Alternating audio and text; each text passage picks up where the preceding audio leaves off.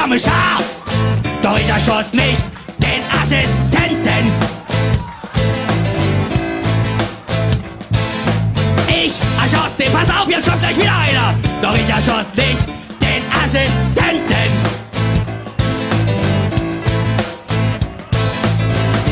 Überall in seiner Heimatstadt haben sie mich versucht, geh mal weg, du machst mir die Bühne dicht. Lösch! Du kriegst das nächste Mal Kloppe und jetzt hört ihr auf zu springen. Ansonsten mach ich nicht weiter, nicht. Ich hör auf zu singen, wenn ihr aufhört zu springen, mach ich weiter. Aber ich sag, ich erschoss den Kommissar, doch den Assistenten hab ich nicht erschossen. Este é o I Shot the Sheriff edição 72, 4 de janeiro de 2010. Este é um podcast feito por profissionais de segurança da informação que tem o objetivo de discutir e comentar os principais assuntos da área. Eu sou William Caprino. Eu sou Luiz Eduardo. Eu sou Nelson Murilo. Depois de muito delay. e temos um convidado especial hoje, que é o Sr. Anderson Ramos. Tô aqui. Tô aqui. Nossa, o que, que é isso? É, todo mundo aplaudindo que o Anderson está no podcast hoje. Ah, Pela segunda vez na vida, primeira Pô. vez nessa década. Nossa. Fico feliz com a comoção, é, realmente. é, realmente, hein? Ok, então vamos lá. Vamos falar de alguns eventos, vamos falar aí de algumas poucas notícias, porque afinal quatro pessoas para falar vai dar um podcast de duas horas e meia. É, aproveitando Fora que o. Anderson tá aí, vamos falar da CCC, já que ele foi. E depois da música, vamos falar dos Top 10 Security Nightmares of the Decade. Certo? Certo. Certo, mano. Esse eco aí, certo. Certo. Certo, é. Echo? Certo. Vocês não vão falar nada mal do, de viajar de avião, do TSA, das regras, de- do cara que tenta subir o avião. Isso a gente não vai falar nada, né? Ah, não sei, quer falar? Não. Não. A gente não vai falar nada também da porta 587 do SMTP. Aí no Brasil também não. Ah, fala aí. Não, eu só tô falando do que a gente não vai falar. Ah, agora falar- fala, vai. Nessa edição nós vamos falar. É. Nós vamos falar agora do que a gente não vai falar. Pô, a gente fica meia hora conversando, discutindo a pauta, agora você quer mexer? Meu? Se não dá. Não, eu não quero mexer, eu tô falando do que a gente não vai falar. Não, mas agora tem que falar, você criou Se expectativa. cara, não, se o cara ligou, se ligaram aí, estão ouvindo pra, pra ver um desses assuntos, vai saber que não, a gente não vai falar disso. Então, Mas aposto que o o Nelson tá louco pra falar da porta 25, que foi banida hoje. Fala, Nelson, da porta 25. Ué, eu? Eu não, É. cara, não tem nada pra falar da porta 25, não. Eu acho ela uma porta tão boa quanto qualquer outra. Não tem nada contra a porta 25, entendeu? Mas o problema é só o spam que ela gera. Só isso. Esse é o único problema dela. E aí a 587 vai, vai ser usada aí, mas é, esse é um projeto ao, ao longo do ano aí. Eu acho que vai ter, inclusive vai ter propaganda na televisão, né? Aparecendo lá portas com as portas que são. Né? Que porta, porta da. É, pegadinha do malandro. Acho que o Sérgio Malandro que vai fazer, inclusive, essa propaganda. né? Pegadinha do malandro, tá, abre a porta, aquela coisa, né? Tem que Vai fazer uma eu camiseta, acho. Mas vai- 587 é vai- nós. 587 é nós. É nós, isso aí. É. Vai ser, vai ser a conscientização. Porque do jeito que tá, tá escrito, parece que ninguém vai poder mandar mensagem mais, né? Tem que ter um pouco de cuidado com a, com a forma como, como, como é falado isso daí, porque senão o pessoal a- tá achando que o usuário não poder mandar mais mensagem, né? Diz que precisa ter um pouco de cuidado na, na, na forma de divulgação disso daí. Pelo, pelo jeito, o pessoal que se antecipou aí, que quer sair na frente com a notícia aí, parece que não teve muito esse cuidado, né? Gerou um ruído por conta disso daí. Mas é só isso, acho que a ideia é boa, acho que já, já demorou, devia ter sido feita há bastante tempo já. E, e realmente ela facilita o controle de, de spam, controle de origem e tal. Não dá muito mais trabalho do que se tem hoje aí para autenticação de usuário, que já devia ser uma prática comum. E vai poder isolar os locais que, que aceitam relay para poder poder mandar spam. É basicamente isso. Hum, Muito o que falar, não. tá bom. Ô, Luiz, qual o próximo assunto que não tá na pauta aqui que você quer falar dos aeroportos? Não, não, deixa. Vamos, vamos pra pauta, vai. Tá bom. Pô, mas se vocês forem falar do, da TSL, tem uma notícia interessante que eu li hoje sobre a repercussão disso aqui na Alemanha. Ah, então vai, vai, vai. vai. Então vamos falar, então vamos Fala, falar. fala. Então O fala. Anderson, o Anderson fala, senão ele só vai ficar escutando. Não, porque o. O que, que acontece? Sempre é, a gente está acostumado a lidar com segurança de maneira reativa, né? Então vai, né? Acontece um evento desse tipo, aí depois, tipo, né? O que, que foi feito de errado ou que deveria ter sido feito para evitar que isso nunca mais aconteça, etc, etc. Então, no meio dessas discussões, é, começou uma polêmica muito grande aqui na realidade na União Europeia inteira se deveria haver é, se eles deveriam ah, adotar medidas para tentar tornar mais restrita do que já é hoje a segurança nos aeroportos, né? E, o, e aí fica essa polêmica muito grande, porque aqui as companhias aéreas elas sofrem uma concorrência muito forte das empresas de trem, né? A ponto de uma dessas empresas, das maiores empresas de low fare aqui da Europa, que é a, Easy, a EasyJet, ela está com planos até para começar a operar serviço de trem também, para tentar concorrer, com essas empresas. Então, uh, você em qualquer cidade europeia, você chega cinco minutos antes de um trem sair, sei lá, Berlim, Paris, Berlim, Londres, etc. Você chega cinco minutos antes, você entra no trem, não tem nenhum tipo de checagem, né? Então, em geral, para viagem até quatro horas, o pessoal prefere muito pegar o trem, muitas vezes é até mais caro. Tem uma série de outros motivos que eu acho que não é o escopo do blog, mas quando falaram de subir, de tornar mais restritas as, as medidas, então começou uma puta polêmica aqui, porque, né, de um lado o pessoal, não, não tem que aumentar porque já é uma merda. De um outro lado, tipo, ah, não, mas isso está acontecendo com os americanos e não com a gente, né, coisas desse tipo. E aí aqui na Alemanha, o, o chefe do sindicato da, da, me parece que foi da Polícia Federal, uh, que é responsável pela segurança no aeroporto, nos aeroportos, ele deu uma entrevista para alguns jornais aqui, incluindo o Süddeutsche Zeitung, lá, que é um dos maiores, e causou muita repercussão porque eles estão discutindo banir é, uma série de produtos do Dutch Free dos aeroportos depois que você passa da checagem de segurança. Então, coisas do tipo, estão querendo proibir venda de, venda de qualquer coisa que tenha uma concentração de álcool muito alta, incluindo bebida, é, venda de giletes, ou seja, é, na realidade publicaram uma lista de uma série de artifícios que poderiam ser utilizados para fabricação de bomba depois que o check-in já é passado, entendeu? Então achei na realidade um pouco interessante porque é, me parece que nos Estados Unidos está rolando uma panaceia muito grande em torno da questão do, do, do, do, do que eles chamam do full body scanner, né?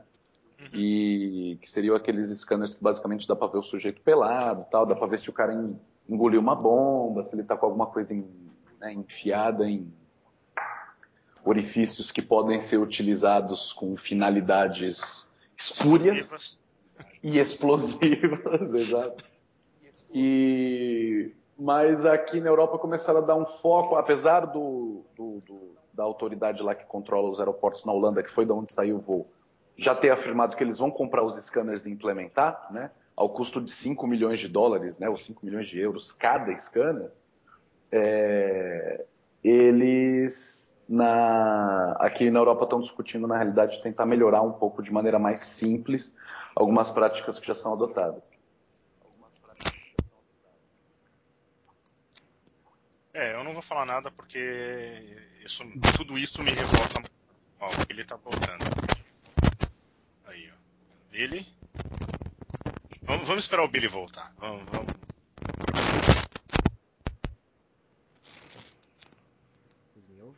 Esse Ah, ah, boa. conhecimento de William Caprino. Ah, não, não voltou ainda não. Só tô. fala alguma coisa, William. Só... Ele até que está tentando, mas o fone dele não está ajudando. Ele falou que esse é um sistema operacional novo hoje, né? Eu, eu, eu li, li alguma coisa sobre isso ó, no chat antes de começar o podcast.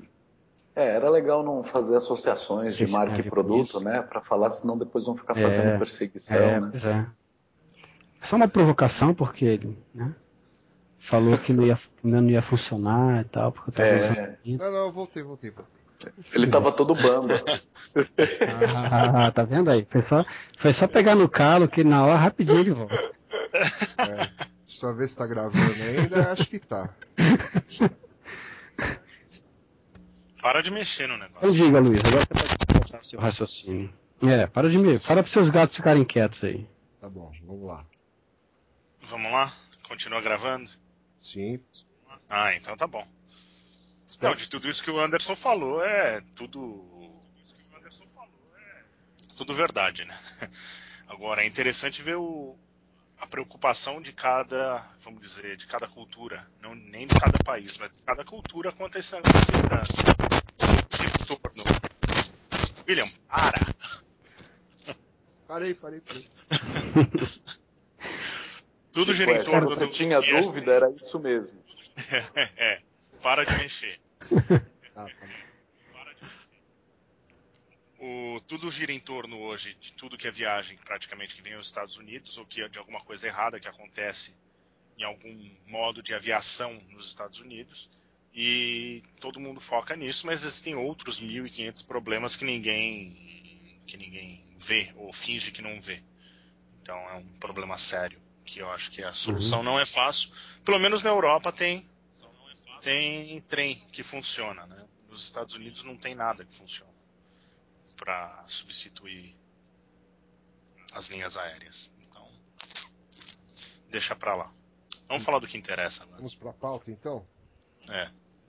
Isso aí. Então tá bom. GTS Vamos lá. 15 em São Paulo. 14 e 15 de maio, 14 é o GTR, 15 é o GTS e tem o Call for Papers. Ahn, a gente já falou desse Call for Papers, falou? A gente já falou desse Call for Papers, falou? Não, saiu hoje. Saiu hoje, é mesmo, tá bom. Então. Aqui até eu- você tá. hoje, é mesmo. É. Então, é. até 29 de março. Falou? 29 de março. Ok. A data de. Esse eco tá uma beleza. Muito bem. É, Esse é- eco tá uma beleza. deixa eu diminuir aqui então, peraí. Bom, enquanto o Nelson diminui, então vamos lá. Call for Papers até 29 de março, eh, notificação 9 de abril, agenda 12 de abril, abertura das inscrições na mesma data, 12 de abril, vai ser no mesmo local, Blue Tree Towers, em Morumbi, 14 e 15 de maio de 2010. Certo? Então, GTS já. E Eles abriram uma chamada para site também, né? Não sei se vocês viram lá. Para lo local, né? Para um outro local. É, eles, eles querem fazer uma edição em São Paulo e outra fora de São Paulo. E aí eles é, pediram para quem tiver algumas características lá que estão estão publicadas lá no, no site, que entre em contato com eles para tentar fazer o evento em outras em outra cidade que não São Paulo, né? Então é, tem lá algumas algumas possibilidades lá, tem que ter auditório para uma quantidade X de pessoas, tem que ter uma conectividade, é, parece que de 12 de 12 mega, né? 2 mais 2 mais 10, 2 é para transmissão do evento, se eu, se eu bem me lembro, e algumas outras coisas, pou- outras poucas coisas lá que eles que eles exigem lá como mínimo para poder fazer o evento em outro local. Então, eh, também é uma, uma boa aí. Quem, quem quiser levar o GTS para sua cidade, né? Uma, uma forma de, de, de, de fazer com que pessoas que têm dificuldade de viajar, de se locomover até São Paulo para poder assistir o evento, possam assistir localmente aí, loca, outros centros aí que, que tenham interesse. É, uma, é a hora de se mexer aí para tentar levar o evento para lá. legal. É, tem uma outra diferença importante dessa vez, eu não sei se você enfatizou, William, que o- eles inverteram a data, né? Porque normalmente o GTS acontece depois do GTR. Ah, E é? Dessa, é, dessa vez o GTS vai acontecer antes, porque na mesma semana, três dias antes, vai estar rolando o Counter Crime Operations Summit, Aham. que vai ser no Brasil, que é do Anti-Phishing Group, tudo. Então eles. Acho que vai. E vai ser no Blue Tree também. Então vai ter três dias desse evento. ah, ah, depois do GTS e aí ah, no dia no, No, no dia sábado, 15, né? exato o GTR Não E na segunda-feira o You Shot the Sheriff. Só pra Exato. Você vê, ó. ser sem vergonha e falar do nosso evento. Desculpa. É. Isso É, aí. não, pra- mas é uma coisa legal para quem é de fora de São Paulo, vale a pena a viagem para pegar todos esses eventos, né? É E para quem nunca pode ir no GTS por o fato de ser É. sábado, dessa vez vai ser de sexta. Ok. Bom, no dia 5, 6 e 7 de dezembro ocorreu o Clube Hack 2009, que foi no The Corinthians Club.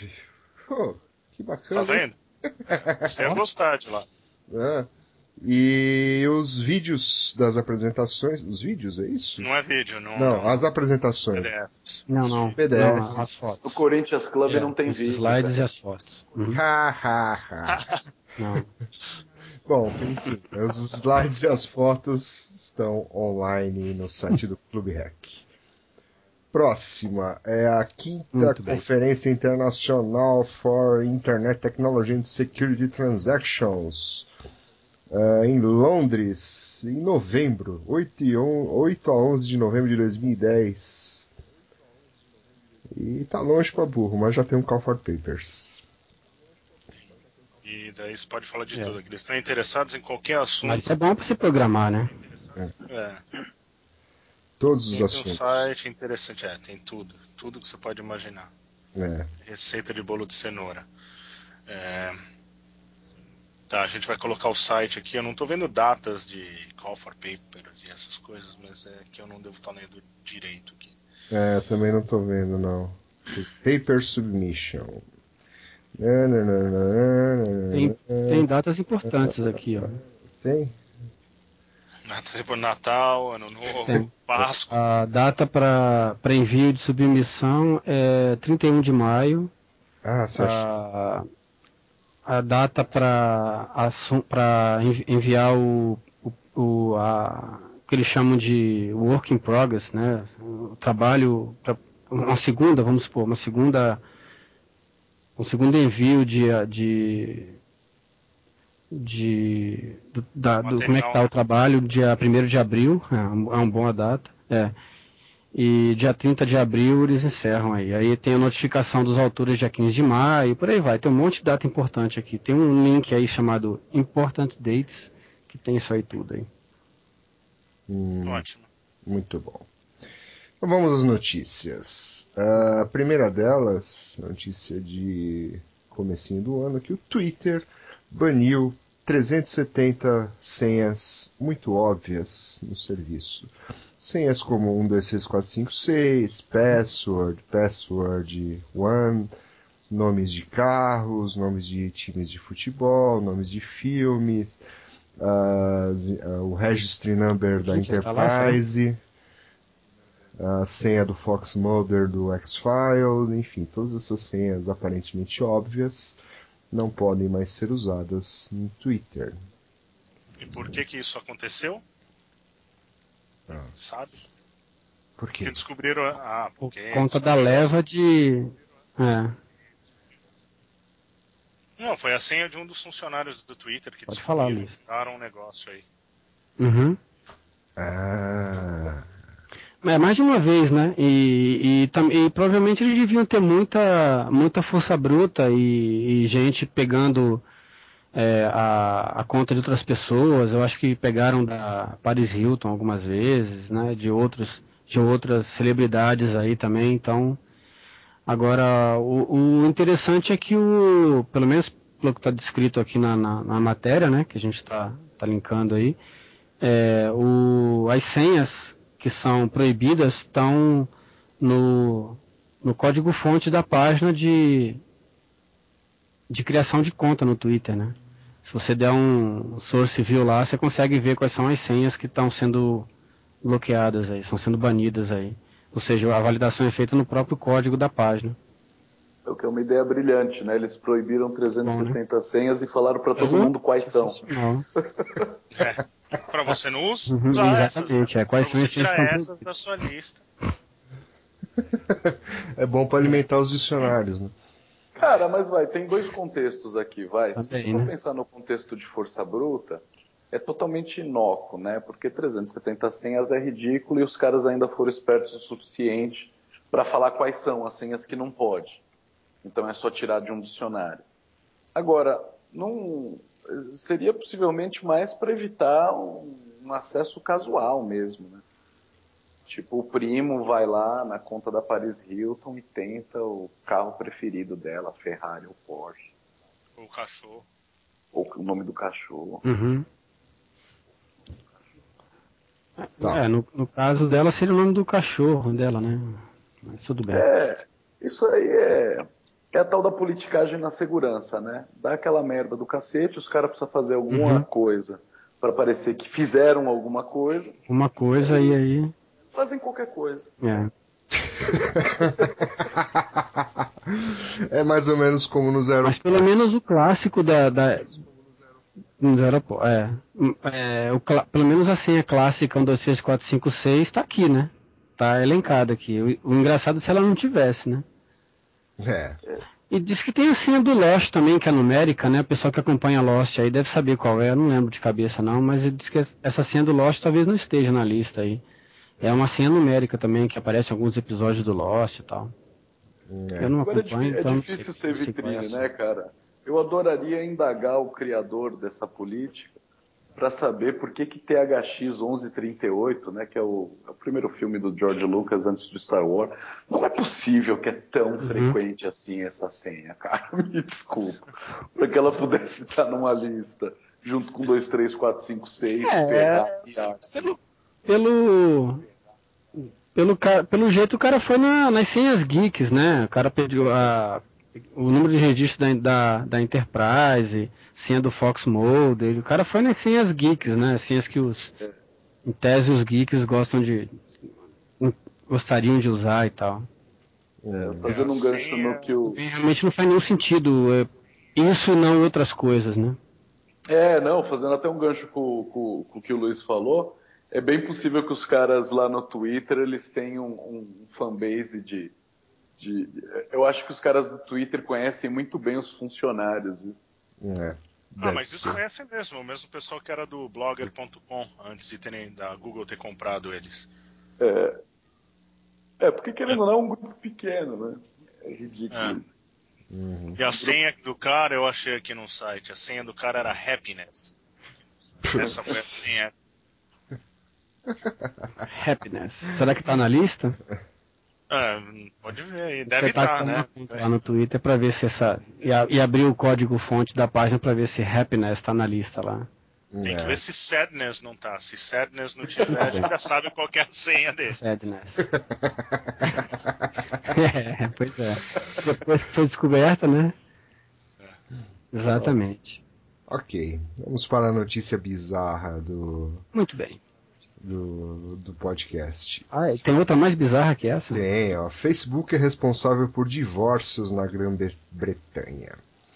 A rede social Facebook, que hoje tem mais de 350 milhões de usuários, está sendo responsabilizada pelo fim dos casamentos na Grã-Bretanha. Segundo advogados, a ferramenta é citada em um em cada cinco petições online de divórcio no país. Que maravilha! A gente podia fazer essa estatística no Brasil, né? E em petições que não são online? Isso quer dizer que ele só afeta petições online, não é isso? Ah, putz, eu nem, eu nem sabia que o cara podia pedir divórcio. E quantas petições online. você acha que.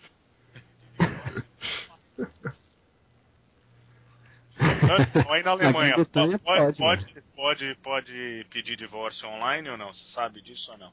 Cara, não sei. É possível. É, é possível. possível. Cara, mas é. Olha, você vê, de vez em quando eu dou palestra sobre privacidade, eu falo dessas coisas, né? Tem gente que dá risada. Mas é. Ou não é possível, ou isso aqui está mal traduzido, ou. É, quer dizer, bom, é da Veja a notícia, né? Então, mas o, o, eles, o, o, o que a notícia está dizendo é que os advogados estão dizendo que a popularidade de sites como Facebook e Bebo, que é a rede social mais popular aqui na Europa, incentivam as pessoas a enganarem os seus parceiros. Ah, maravilha, né? Cara, me desculpa, uhum. eu duvido que acha qualquer, que acha qualquer tipo de variação na disposição é, na disposição de um parceiro em ter uma relação extraconjugal por causa do Facebook. O que tem agora é que existe uma ferramenta que registra os indícios de que isso está ocorrendo. Não, mas é mais fácil culpar a ferramenta, né? Que nem falar, é por causa da internet, é, a culpa é da internet, a culpa é... Antigamente, antigamente, É, cara, antigamente cara não tem que arrumar desculpa, né? É. Não, e barateia também, se for parar pra pensar. Porque se você pensar o caso clássico, vai há 10, 15 anos Uhum. atrás, quando você ouvia falar de uma coisa assim que ah, ah, a pessoa foi na justiça levando alegações de traição para pedir separação. Normalmente era o quê? Sei lá, uma família de classe média alta que o, o, o marido ou a esposa eh, contratou um, um espião particular, foi lá, o cara bate foto de um ou do outro num motel com não sei quem, e aí em cima daquilo né, é que se abriu o processo. O custo de tudo isso, obviamente, era proibitivo né, para uma série de pessoas. Agora que o Facebook está facilitando a vida. Né? Uhum. Well, É, e pode ter vários casos, né? Não precisa ter um só, né? Fica mais Será que- barato. né? será que É, aqui no Brasil o. Orkut, o Orkut causa divórcios? Acho que não, acho que não. Cara, mas ó, se você googar agora. Orkut divórcio, De, de, de traição. né? é. É. o Brasil é um dos países mais celibatários que há. É, ué. Não, não tem isso não. Isso aí é uma coisa da Grã-Bretanha, que o pessoal lá, né, libertinagem total naquele país lá, o pessoal. né, esse tipo de Será que coisa, em Cabul uma coisa que acontece no é Brasil. muito usado o Facebook? Esse tipo de coisa? Ó, é... só voltando àquele assunto, eu tava olhando aqui as senhas do do Twitter, né? E não tem happiness não, viu? Hum. Não, mas tem William, não? Tem William, tem Hooters, tem Malboro, as coisas, né? Malboro. Tem Twitter? Batman, Twitter, Twitter, tem Voyager, Twitter, Twitter, não, ah, Twitter, claro. É, se não tiver Twitter, tá furado, né? É. Tem, Tem Twitter? o ASDFGH, mas É, não tem ASDZXC, por exemplo, que né? Tem Tumblr. Olha a maldade. Uhum. Tem Fucker. é. Tigers, Tomcat, Vai. Top Gun. Eu vou ler todas, tá? Vamos lá. Um, um, um, um, um, um, um, dois, dois, três, três. Bond 007. Tem Twitter.fuck? Se tiver, o, o- al- algumas pessoas não conseguem mais entrar no Twitter. Diablo. Deixa eu ver se tem StarCraft. Não, não tem. Bom, vamos lá. Próxima notícia. Já foi a notícia bizarra. Vamos começar a falar da CCC. Aí só o Anderson fala. Vou ver se não fala muito, hein, Anderson? Já estamos com 46 minutos de gravação. É, o primeiro é esse negócio do GSA. Né? A notícia aqui é até do GSM World, tal, falando que é, teve lá falando bem dos, da tecnologia de criptação, etc. E que o grupo anunciou que conseguiu quebrar, blá blá blá. Você estava lá? O que, que realmente aconteceu? Cara, o... eu vou te ser sincero, eu não consegui assistir essa palestra porque por causa da lotação, né? Uhum. Então eu vi meio de fora, assim, peguei uns pedaços, mas é, eu acho que para quem estava um pouco antenado com o que vinha acontecendo nessa área do GSM, não foi nenhuma novidade o que foi mostrado ali, né? Porque o, o projeto que eles, esse projeto no qual eles estão trabalhando, me parece que ele foi anunciado, eu acho que há dois anos, né? No, no, no CCC 24, se não for 26. Uh, a palestra está disponível no site do CCC mesmo. Foi o. Uh, me escapou o nome agora do cara que fez a apresentação do alemão. E o. É... Porra, cara, começo do ano tá foda. É, palestrou no segundo Shot the Sheriff. O... FX. Não, aquele cara Icari. do, do FPGA. Não, Icari. Icari. Icari, né? O Icari. Isso. Exato. Então É. eles há dois Icari. anos. É, exato. Então, na realidade, o projeto meio que parece que estava sendo encabeçado por eles né? E. É, Icari. Esse eco tá bagunçando tudo. Ah, fala aí. É, não, o cara trabalhou com, com FPGA, mas assim, com um aparelho de grande porte, me parece que o aparelho custava na faixa de 125 mil dólares. E eles construíram uma espécie de uma Rainbow Tables de 4 terabytes, né? E, e a ideia é que seria que a partir, se a pessoa tivesse essa Rainbow Table de 4 terabytes, é, na realidade, assim, só fazendo um resumo para entender o que é esse crack do GSM, né? Você tem uh, os algoritmos, né? No caso, por exemplo, o A5/1, ele já na área acadêmica, acho que desde 2007, 2008, que você já tinha informações de que teoricamente seriam possíveis ataques no algoritmo. Né? Já começou a apontar para falhas no algoritmo. Né? Aliás, dessa família do GSM, inclusive só sobrou um, que é um block cipher que ainda não foi seriamente comprometido. Uh, ou seja, na academia começaram a apontar que, em teoria, o algoritmo tinha falhas que poderiam ser exploradas. A coisa de dois anos atrás, eles começaram a trabalhar na criação de uma Rainbow Table para viabilizar, do ponto de vista prático, um ataque em tempo real, né? E que, do ponto de vista prático, com uma, algumas limitações, né? Porque 4 terabytes fica complicado de distribuir né, essa tabela. E tem um outro fenômeno também, que é o desenvolvimento do, do SRP. Né? Vocês já ouviram falar? O SRP é um aparelho de rádio, é uma espécie de um rádio open source, né? uma especificação open source de um, de um, de um receptor uhum. de RF. Ele, a plataforma uhum. normalmente é montada junto com o, o GNU Radio, né? e custa em torno de 400, 500 dólares. Então o kit basicamente é o seguinte, é uma tabela de 4 teras, um computador, uh, normal, doméstico, e um aparelho desse, mais antena de captação, tal. Ou seja, você com mais ou menos uns 2, 3 mil dólares monta o kit completo com folga, né? E o que eles conseguiram viabilizar foi basicamente interceptação e decodificação de uh, conversas feitas via GSM em tempo real. Né? É. Ah, e tem um problema também que, o, que, a, que a chave é mais baixa também, né, do que, do que a especificação, né? Os caras usam chaves muito baixas para início de conversa e também facilita a quebra é. também nesse sentido, é, porque o início da conversação ela é, ela, é, ela é quebrável, daí você quebra o resto, né? Junta com uh, erros de implementação, ou juntam, junta com opções. Uhum. Negócio, quando você faz especificação de segurança, eu não entendo porque que as pessoas criam especificação de segurança e às vezes na especificação colocam a opção de utilizar coisas que não deveriam poder ser utilizadas. Né? Então, tipo, você criar a especificação dando três, quatro tipos de tamanho de chave é a mesma coisa que você criar uma especificação falando para usar a chave menor, porque todo mundo vai usar a chave menor. Né? Então, me parece que também algumas palestras que eu já havia assistido antes, é, havia problemas desse tipo também, ou seja, você tem implementações específicas de pilha nos celulares e na RB que trabalham com chaves ainda menores do que o máximo que a especificação suporta, né? Uhum. Então, mas é, uhum. eu curto bastante a área de rádio. Eu fiquei até interessante montar também um POC desse é, levar para lugares também... que o pessoal possa ver, né?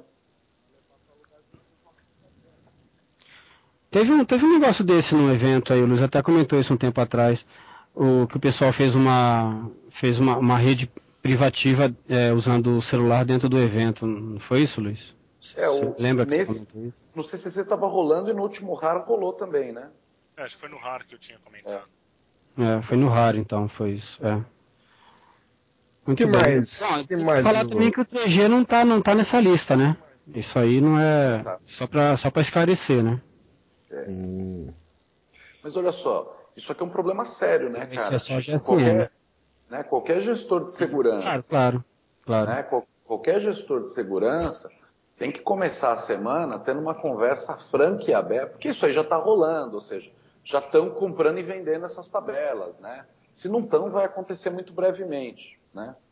E possivelmente já tem muita gente especulando se o projeto todo não teria sido em torno de já querer criar uma solução comercial muito mais viável do que os aparelhos de contra-espionagem israelenses, que normalmente custam tipo 50 mil dólares e só podem ser vendidos, em teoria, para forças policiais, né?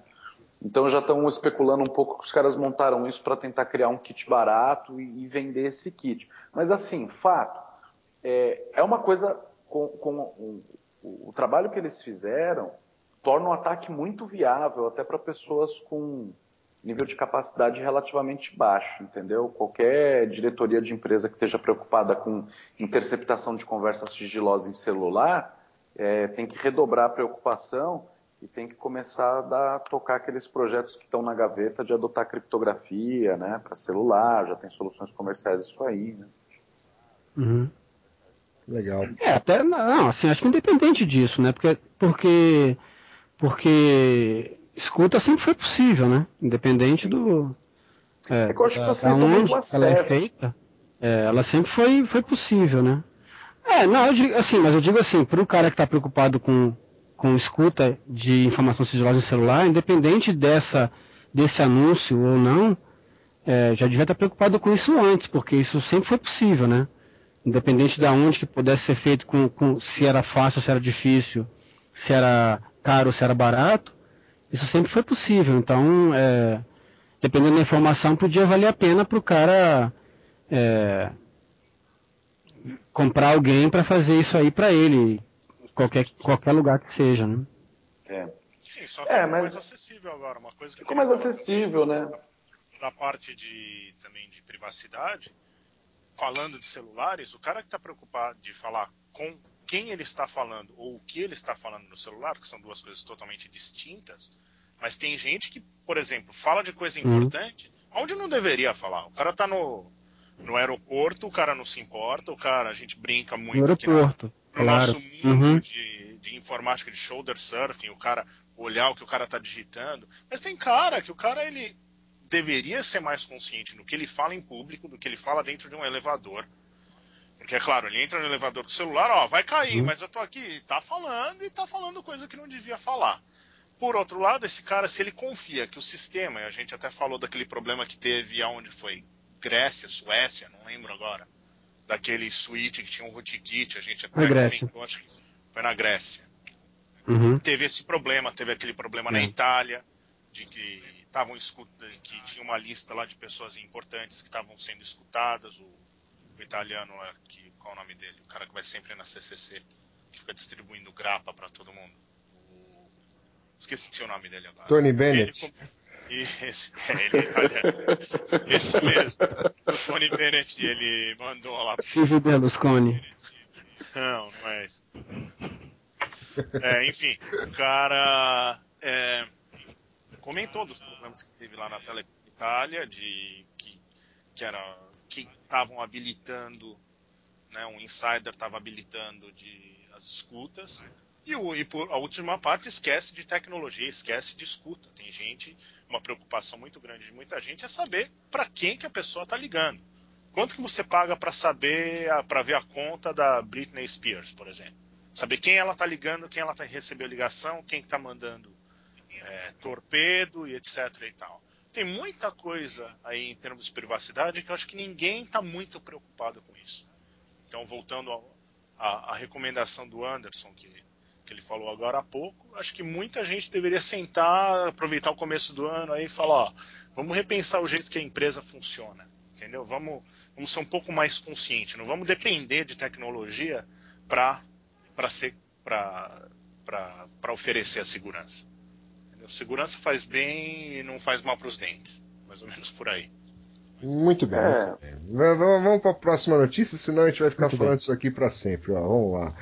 É, Mas só um parênteses, hein, do Silvio Berlusconi, virou coqueluche aqui na Europa. Os caras comprarem miniatura do Silvio Berlusconi com um buraco na cara. Não sei se vocês viram isso aí.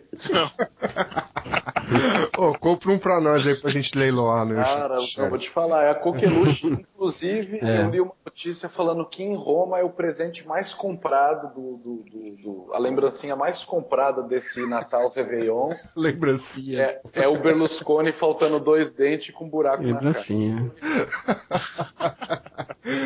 ok, então, é, e essa outra aqui, Anderson, você viu do, do cara aqui do Card Readers for Online Banking? Então, o, isso aí acho que seria também legal comentar uma coisa que talvez o pessoal por aí no Brasil também não saiba. É, aqui, em numa série de países europeus, eles padronizaram a adoção do mecanismo de challenge response para transação é, financeira em geral, né? Uhum. Inclusive em ponto de venda. Você de repente deve saber disso até um pouquinho melhor do que eu para comentar. Mas é, isso é uma coisa que já tinha bastante tempo. Acho que foi coisa de é, é quando é que foi o primeiro Shot the Sheriff? 2000 e... Uh, e, e sete. sete. Sete. Sei não, é que eu lembro certinho, porque eu ia palestrar, vocês me chamaram para palestrar, eu não pude palestrar porque eu estava dando um curso na Suíça. Uhum. Foi justamente nessa turma que eu vi pela primeira vez esse tipo de solução, que tinha um pessoal do UBS, né, que é um, que é um, que é um banco aqui europeu bastante grande. E, e, eu fiquei bastante impressionado na época com a solução, porque eu imaginei que jamais seria viável, por exemplo, ver isso uh, disseminado para o público em geral, que é basicamente o quê? Eles vendem literalmente nos supermercados né, um, um, um, token de autenticação de challenge response, que é aqueles tipos, aquele token estilo calculadora, né, e tem um slot para você colocar o cartão com chip. Então você vai fazer uma transação, vai fazer uma compra pela internet, uh, você pode usar tanto o teu cartão de débito como o teu cartão de crédito, ao invés de passar o número do cartão, o que, que você faz? Você coloca o teu cartão de crédito nesse equipamento, que é seu, você pode ou não querer comprar. Se você não comprar, você tem que dar o teu número de cartão no site, igual a gente faz no Brasil, aumentando o risco de, de repente, né, alguém interceptar esse número de cartão e você ter um problema de uma compra que não foi sua. Então, eles deixam para o cliente comprar esse equipamento se o cliente quiser. E literalmente funciona até em estabelecimento comercial. Você pode chegar numa loja e ao invés de passar o teu cartão na maquininha, você enfia o teu cartão de crédito na própria máquina digita os dados da transação, coloca o PIN e é calculado um, um response. Né? Na realidade, o, até explicando melhor, é, o, o, estabelecimento te dá o challenge, né? por exemplo, na máquina lá do restaurante aparece o challenge, ou no website onde você está fazendo a compra aparece o challenge. Você digita esse challenge na tua calculadora, esse challenge possivelmente vai ser assinado digitalmente usando a chave privada que fica armazenada dentro do chip do, do, do, cartão, né? Os cartões aqui parece que já migraram, não vi, ainda não vi nenhum cartão sem chip. E aí é calculado um response, então ao invés de dar o número do teu cartão de crédito para autorizar a transação, você dá um response criptográfico já baseado num desafio que é uma espécie de identificador único daquela transação. Então, Agora, pelo que eu vi, esse negócio tudo era uma coisa meio código fechado e o cara aqui, ele fez engenharia reversa e mostrou algumas falhas, é isso? Então, aí o que, aconteceu? O, pelo que eu havia entendido, isso tinha sido uma iniciativa meio uh, do, uh, do público in, uh, do setor bancário, numa linha meio de uma Febraban, vai. Então, alguns os bancos, os maiores bancos aqui europeus se reuniram e é, meio que criaram o padrão, então o padrão em si era um, era um pouco fechado, né? Me parece que não havia dados publicamente divulgados a respeito de como funcionava. Então o que, que o cara fez foi fazer uma engenharia reversa do aparelho, né? E mostrou aí uma série de deficiências, né? Mas é essa foi também uma palestra que eu não assisti, só ouvi. Muito eu não bom. assisti, mas a minha irmã viu, meu irmão viu, falou então, que... Você tá aprendendo aí em conferência com ele, hein? É. Cara, inclusive, eu queria até conversar é. com vocês a respeito disso, que nós vamos parar com isso, hein, cara? Esse negócio de inconferência e ficar só enchendo a cara não dá. Não, dá sim, o Sheriff é pra isso. Mas, ô Anderson, então vou, vou facilitar vou facilitar a sua vida. Fala alguma coisa que você tenha visto, vai. Cara, não. Cara, é que é o seguinte, é, eu, o, o que, que acontece? É, Ele não viu nada. É. Não, não, Veja não, bem. Eu cheguei no. no eu vi uma série de palestras, mas acontece o seguinte: muitas palestras técnicas do CCC, como é o último evento do ano, teve uma série de coisas que eu já tinha visto em outros eventos, tipo palestra do Travis Goodspeed, palestra do FX, palestra do. do... Eu, eu, vou repetir a pergunta. Fala o que você viu, mano. Eu assisti palestras. Eu assisti a única alemão. palestra brasileira do evento, né? E a palestra eu achei até relativamente interessante. Qual foi? uma- não era uma palestra técnica, era uma palestra que vinculava um pouco certos aspectos da cultura que poderíamos chamar assim de pirata que existe no Brasil com e, e que já existe há muitos anos, né? Segundo o, justamente a tese que o, o, o palestran- os palestrantes estavam querendo sustentar, eles mencionaram até o Manifesto Modernista de 22, para falar que a cultura de pirataria no Brasil é o que está na moda no mundo inteiro e que partido, que partido pirata que nada, no máximo esses caras estão imitando algo que já aconteceu no Brasil há muito tempo. Uma palestra interessante, não técnica. Né? Uma palestra técnica interessante que eu assisti foi do pessoal do Thor, é, é, o criador do Thor, né? É, e ele foi fazer ou foi o Applebaum que falou do Thor? o esqueci o nome dele agora, um cabeludo. Ah, tá, é o Roger Dingledine. Isso, Roger, exato, Jingle Dime. Com esse nome, né? Como eu poderia ter esquecido? Bom, mas ele foi uma palestra interessante porque é, eles estavam comentando um pouco sobre os desafios, né, que o projeto em si tem sofrido, É, principalmente por conta que muitos países estão bloqueando o acesso à rede Tor, né? Então estão bloqueando o acesso aos relays, né? Então eles eh, comentaram um pouco sobre os avanços que eles introduziram, né? Que o caso é o avanço dos bridges, né? Mas foi uma palestra muito interessante. Eu, eu recomendo o pessoal assistir porque é um, é um caso clássico de corrida armamentista, né? É, eles foram lá, criaram relays, o Irã começou a bloquear o acesso ao relay. Aí eles foram lá, criaram bridges, os caras começaram a bloquear acesso ao bridge.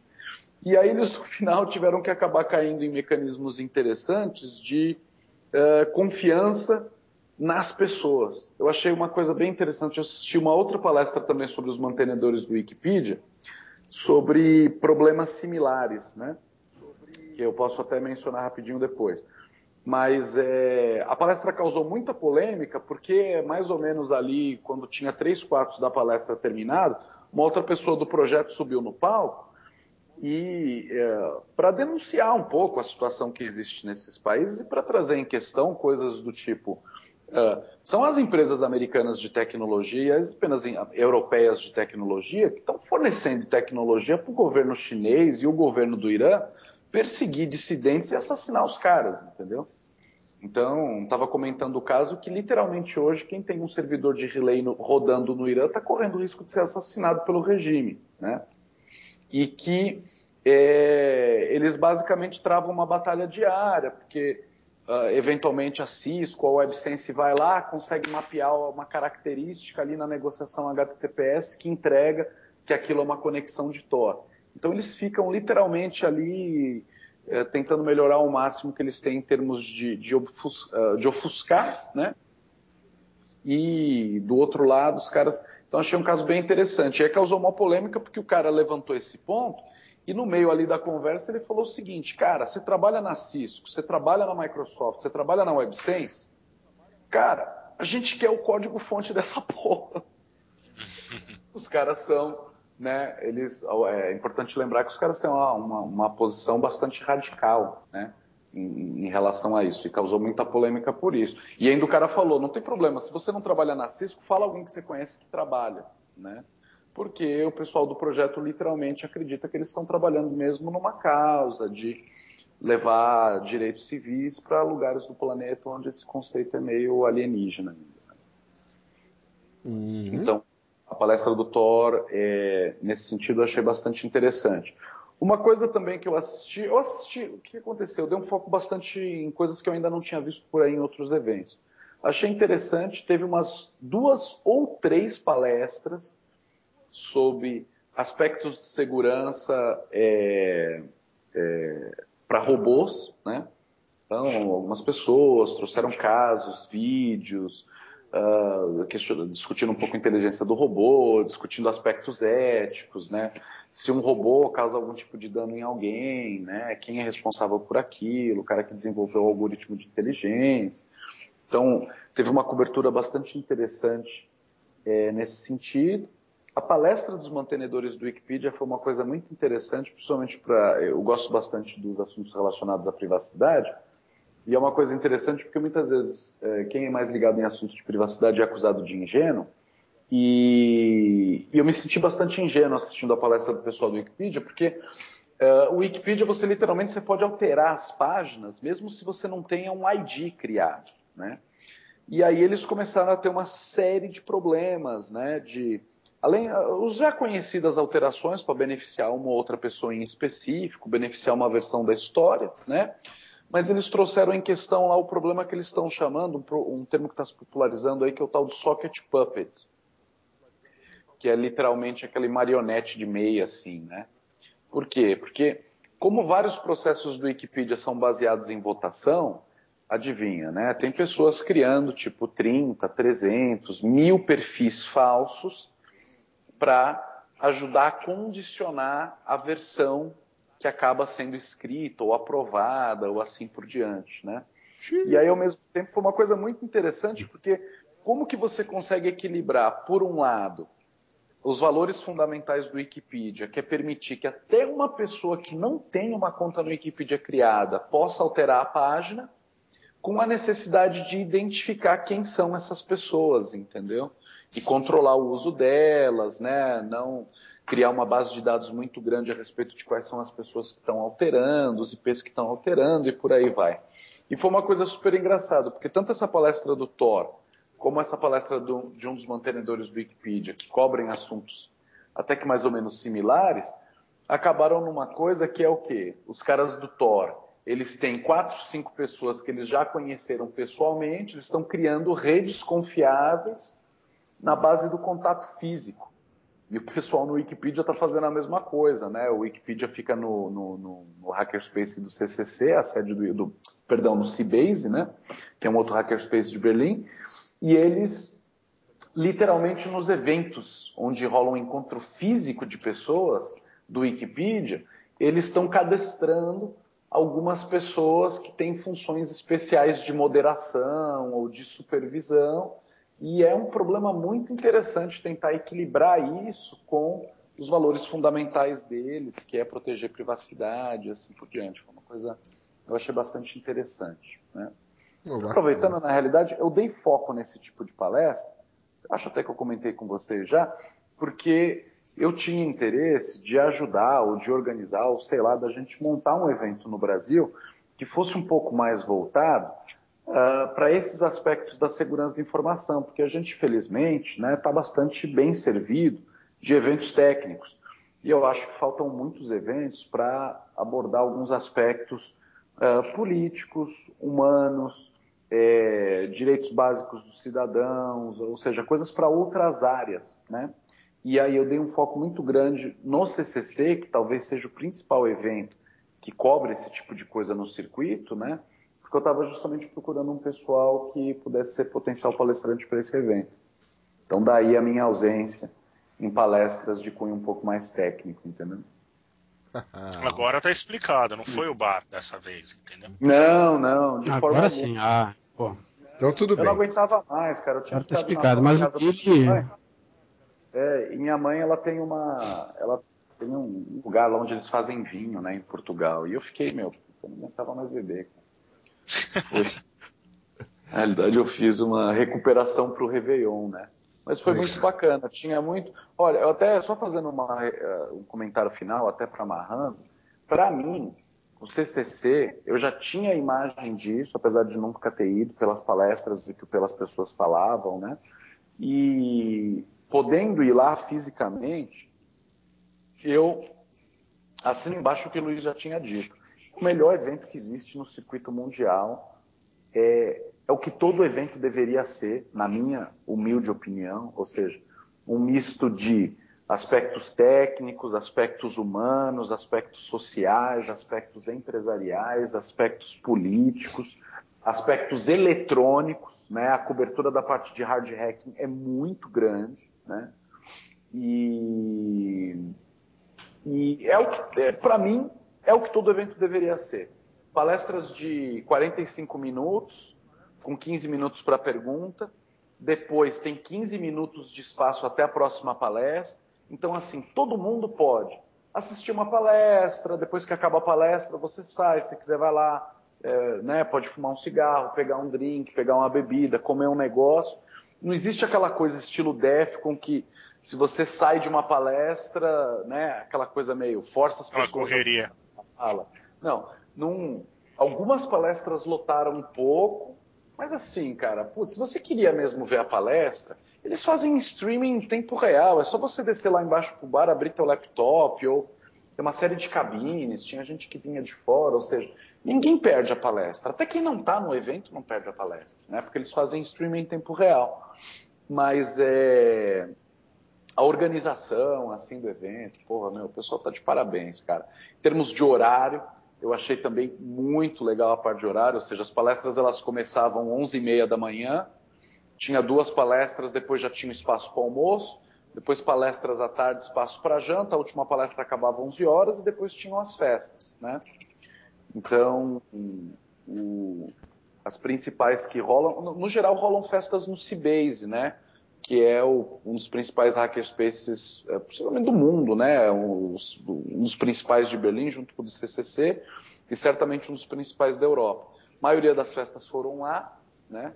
É, tem um lounge, que eu achei uma coisa super legal também, ou seja, não está gostando de ver palestra, quer ir ouvir uma música, beber uma bebida, ouvir um som, é assim, rola a festa 24 horas, né?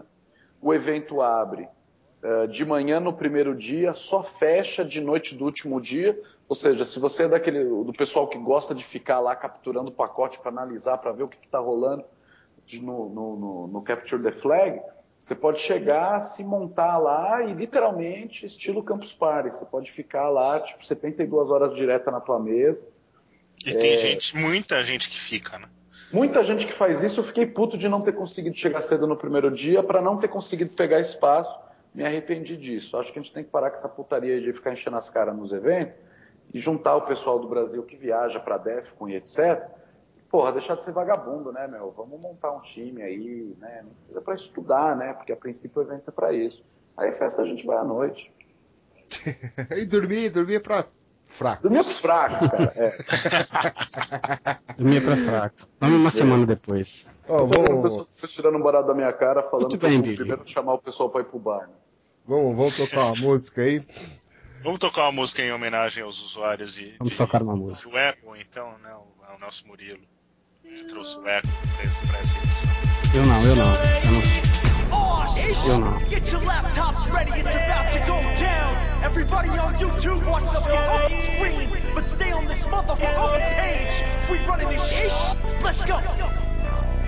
I'm on a Mac. I'm on a Mac. I'm on a Mac. Everybody look at me, cause I'm clicking on a Mac. I'm on a Mac. I'm on a Mac. Take a good hard look at the motherfucking Mac. I'm on a Mac, motherfucker. Take a look at me. Straight iPhone and hard got the 3G. Bumping iTunes cover flow to be exact. Stop me, motherfucker, cause I'm on a Mac. A virus, bro. I'm on a Mac, bro. We rockin' eight cores hard. Watch the screen go. I got my super drive and my mighty mices. I'm plugging girls, you at work, plugging in devices. I'm on a tandem fixie and a 64-bit. Friends are jealous, cause parallels can run their sh- But this ain't PC, this is real as it gets. I'm on a Mac, motherfucker, don't you ever forget. I'm on a Mac I'm on a neoprene green scuba sleeve shell. I'm the king of the jobs on a Mac for Rio. If you're on a PC, then you're not CEO.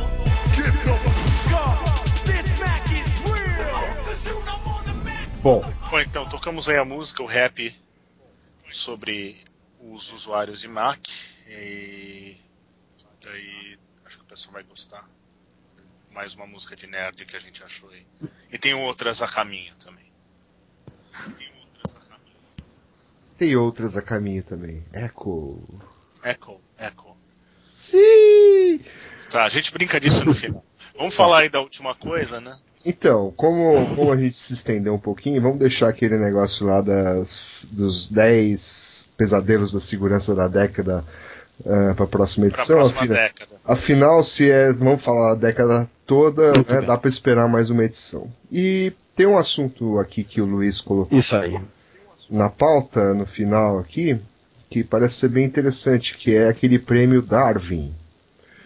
E aí, Luiz? Ah, eu vou ter que falar disso aqui. Ah, você que mandou. Ah, então tá bom, não. Que todo ano, todo mundo. Você viu isso aqui, Anderson? Você li- clicou aí no link? Do, da música? Não, não é o da música, é esse aqui, ó. Eu acho. Esse é esse.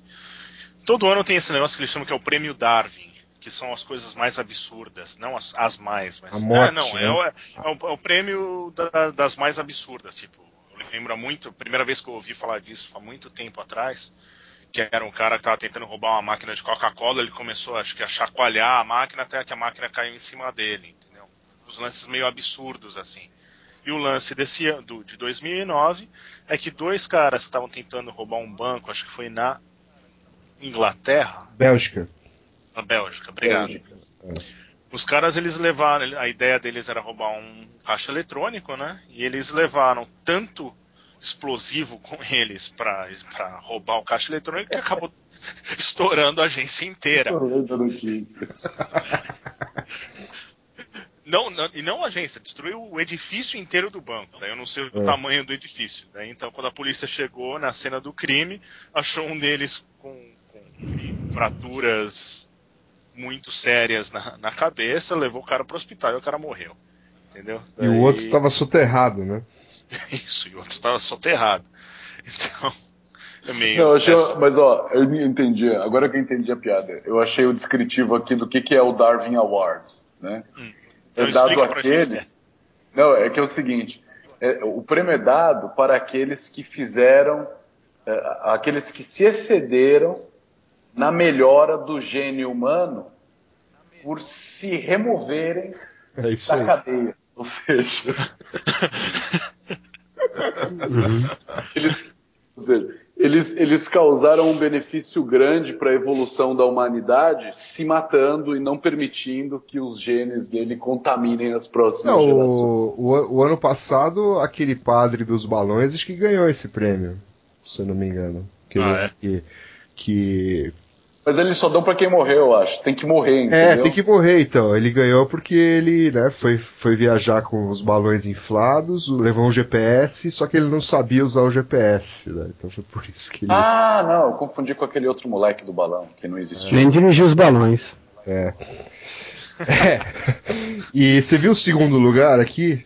Vi o cara do que precisava dar um- uma mijadinha. É, e pulou o muro, só que o muro tava a 65 pés. Quanto que dá isso em 20 metros. 20 metros?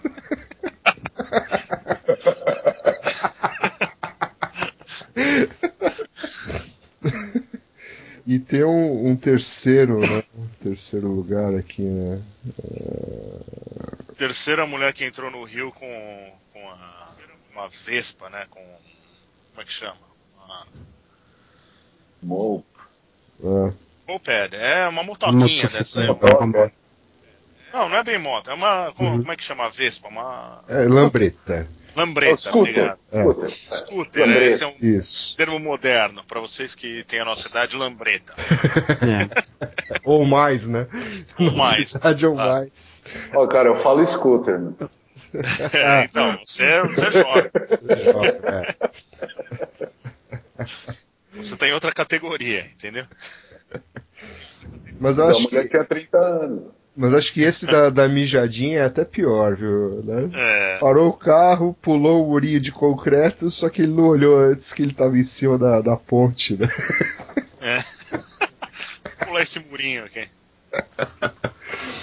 Muito bem. Ah, ok, que mais? Uma coisa a mais. Quer falar de mais alguma Ok, coisa? é isso, senhores. Quanto já deu o quê? Uma hora e meia? Sei lá. Sei lá. Com eco, é, dobrou, né? Com eco dobrou, né? Então, é isso. Espero que tenha gravado aqui. É, também espero. Bom, Ah, isso é importante. Gravar é uma, uma parte fundamental. então a gente faz tudo de novo. Que horas são aí, Anderson? O... É. Aqui é 15 para 1. 15 Uma hora da manhã. Ah, qualquer coisa a gente fica mais um pouco. É, muito bem, para entrar em contato com esse podcast, Mais cinco. Mande mensagem para iss.nãopode.com.br. Aliás, faz tempo que ninguém manda mensagem, né? Só recebo spam nessa caixa. É. Não, a gente manda. É, só com- manda sim. de O pessoal mandou mensagens. outro dia.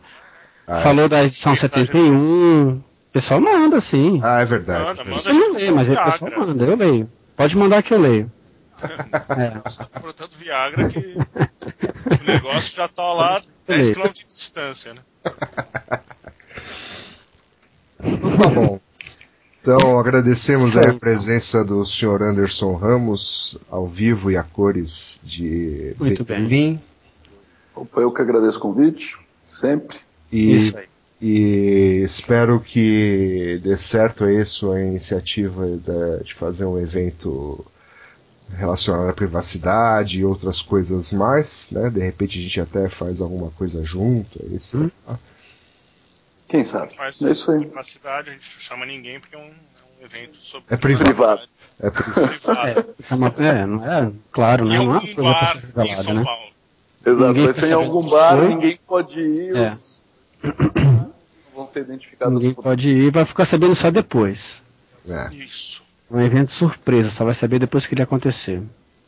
E voltamos em breve né, à nossa programação. Em breve, exatamente. Sem eco, de preferência. Preferência sem é. É isso aí, gente. Um Menos abraço. delay. Obrigado aí. Falou. Alô, tchau, tchau. Um abraço, tchau, tchau. Até mais. Tchau, tchau. Bom, agora vamos rezar. Ih, né? É, vamos rezar para que isso tenha gravado. É, Vocês- Vocês querem saber se gravou? Eu paro É, queremos saber. É, então, claro, é bom, né?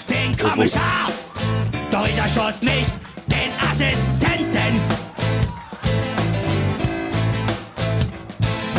Ich erschoss den, pass auf, jetzt kommt gleich wieder einer. Doch ich erschoss nicht den Assistenten.